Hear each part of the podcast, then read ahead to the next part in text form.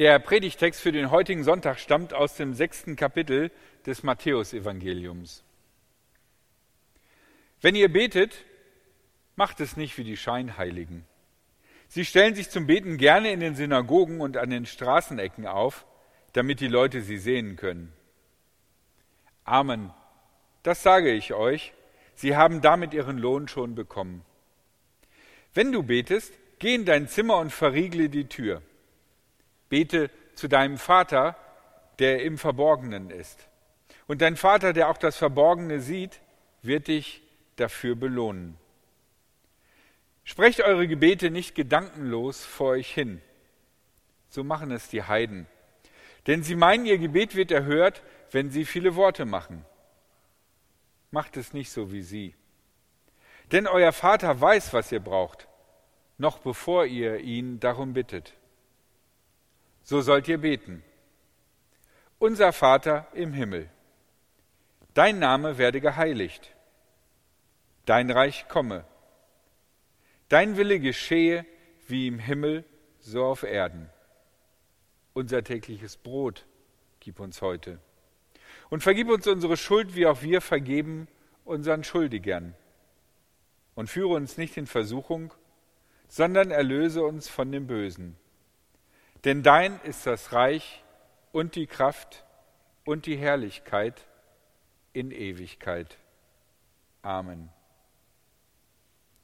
An diesem Text sind uns bei der Vorbereitung drei merkwürdige Widersprüche aufgefallen und das werden auch die drei Gedanken für diese Predigt sein. Das erste, es gibt Belohnung für das Beten. Nun, was wie eine verzweifelte Erziehungsmethode von frommen Eltern klingt, ist zweimal in diesem Text erwähnt. Jesus sagt über die Leute, die an den Straßenecken beten, Amen, das sage ich euch, sie haben damit ihren Lohn schon bekommen. Nämlich die Anerkennung durch andere, von denen sie nun für sehr fromme Menschen gehalten werden. Und dann erwähnt Jesus noch die Belohnung im positiven Sinn. Er sagt, dein Vater, der auch das Verborgene sieht, wird dich dafür belohnen. Wer also nicht mit dem Gebet angibt, sondern in Zurückgezogenheit betet, der wird von Gott belohnt werden. Die Frage ist, um was für eine Belohnung geht es hier? Ich denke, es gibt sicher verschiedene Möglichkeiten, wie man diese Belohnung auslegen kann. Ich möchte euch eine davon vorstellen. Hand aufs Herz. Die meisten unserer Gebete sind doch Bitten, oder? Naja, zumindest bei mir ist das so. Die meisten Gebete, die wir sprechen, sind Bitten, denn wir sind wie ohnmächtige Bettler vor Gott. Er ist der allmächtige und alles besitzende Gott. Und es macht auch Sinn, wenn wir Gott bitten. Und wir dürfen das auch getrost tun. Menschen würden vielleicht an ihrem Ego, an ihrer Persönlichkeit Schaden nehmen, wenn sie immer nur angebettelt werden würden. Aber Gott fühlt sich nicht auf diese Art und Weise benutzt. Gott kann das verkraften. Doch als unser Vater möchte er nicht, dass unsere Beziehung auf eine schmierige Weise benutzt wird. Wenn wir Not haben, dürfen wir gerne jederzeit zu ihm kommen und mit ihm reden.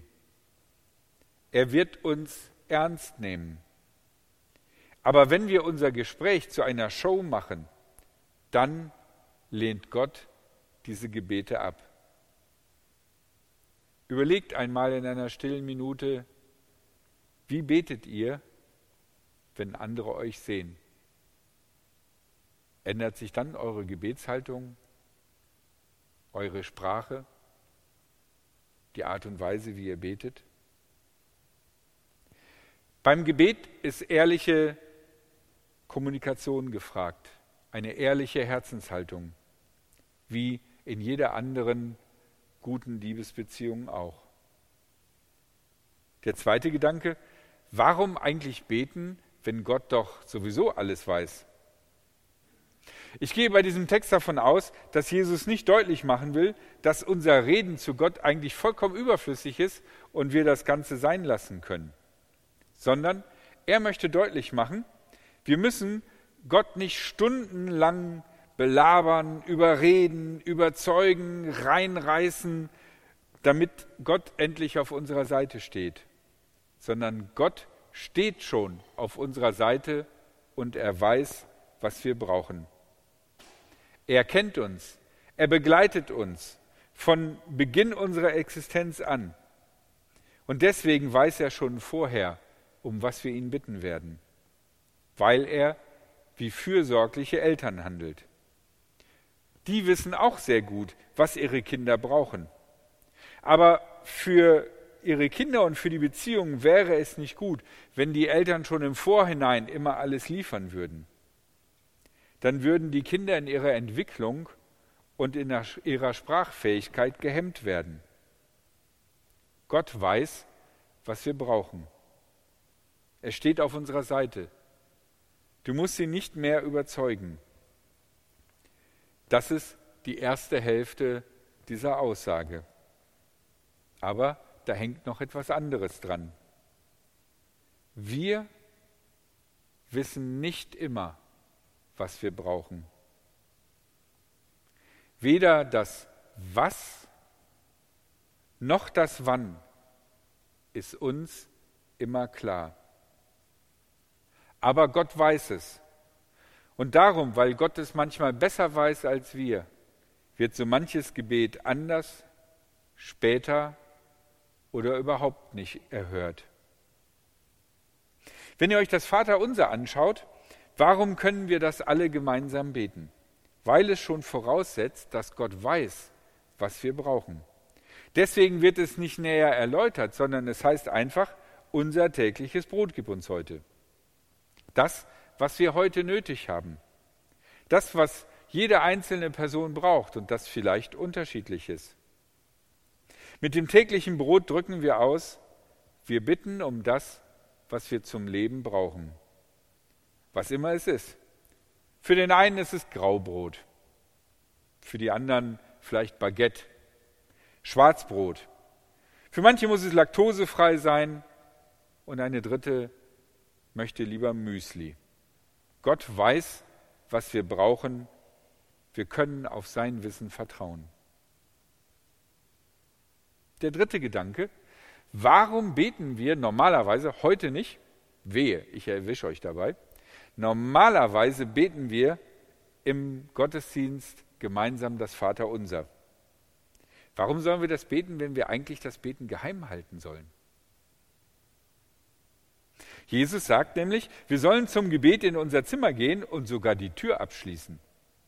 Und dann sprechen wir regelmäßig in Gottesdiensten gemeinsam das Vaterunser. Oder in Gruppen und Hauskreisen, da ähm, macht man eine Gebetsgemeinschaft. Was soll das? Wie kann man das erklären? Nun, wenn man diesen Text wortwörtlich nimmt, dann müsste man eigentlich gemeinsames Gebet abschaffen. Aber es geht gar nicht um gemeinsames Gebet, sondern um öffentlich zur Schau gestelltes Gebet. Dem setzt Jesus als Gegenteil das ungesehene, völlig private Gebet entgegen. Er macht deutlich, da Gott überall ist, ist es egal, wo du betest, wenn du Gott wirklich begegnen willst.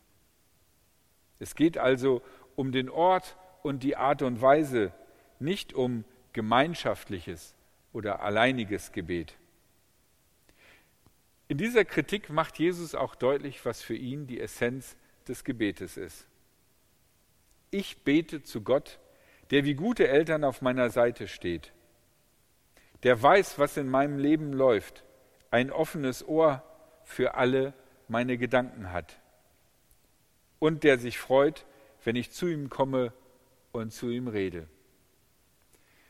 Diejenigen unter uns, die vielleicht schon pubertierende Kinder hatten oder gerade haben, die kennen dieses Erlebnis. Die anderen können sich vielleicht ein bisschen dunkel daran erinnern, dass so pubertierende Kinder, die, wenn die aus der Schule oder so kommen, dann kommen die rein, zack, in ihr Zimmer, Tür zu. Dann kommen sie irgendwann nochmal raus zur Nahrungsaufnahme und zack, sind sie wieder weg. Und mehr kriegt man nicht mit, außer irgendwie ein Maulen, äh, warum dieses oder jenes nicht so ist, wie sie sich das gerne gewünscht hätten. Aber dann gibt es manchmal Momente, die wie ein Geschenk des Himmels sind, wo sich auf einmal zwischen Eltern und einem pubertierenden Menschen ein Gespräch ergibt. Und dann auf einmal staunt man als Eltern, boah, wie der sich entwickelt hat und was dieses Kind auf einmal für Gedanken hat und dass es langsam ein richtiges Gegenüber wird. Das sind die Momente, wo Nähe entsteht und wo Beziehung gestärkt wird. Und genau das bedeutet Gebet. Gebet bedeutet, durch das Gebet wird unsere Beziehung zu Gott gestärkt. Dafür ist Gebet da. Nicht zum Angeben und auch nicht als bequemer Ausweg, weil wir irgendwas vergessen und vergurkt haben und dann soll Gott mal schnell helfen. Im Gebet geht es grundlegend um unsere Beziehung zu Gott und wie wir mit Gebet diese Beziehung stärken können. Das Musikteam singt jetzt das Lied Danke.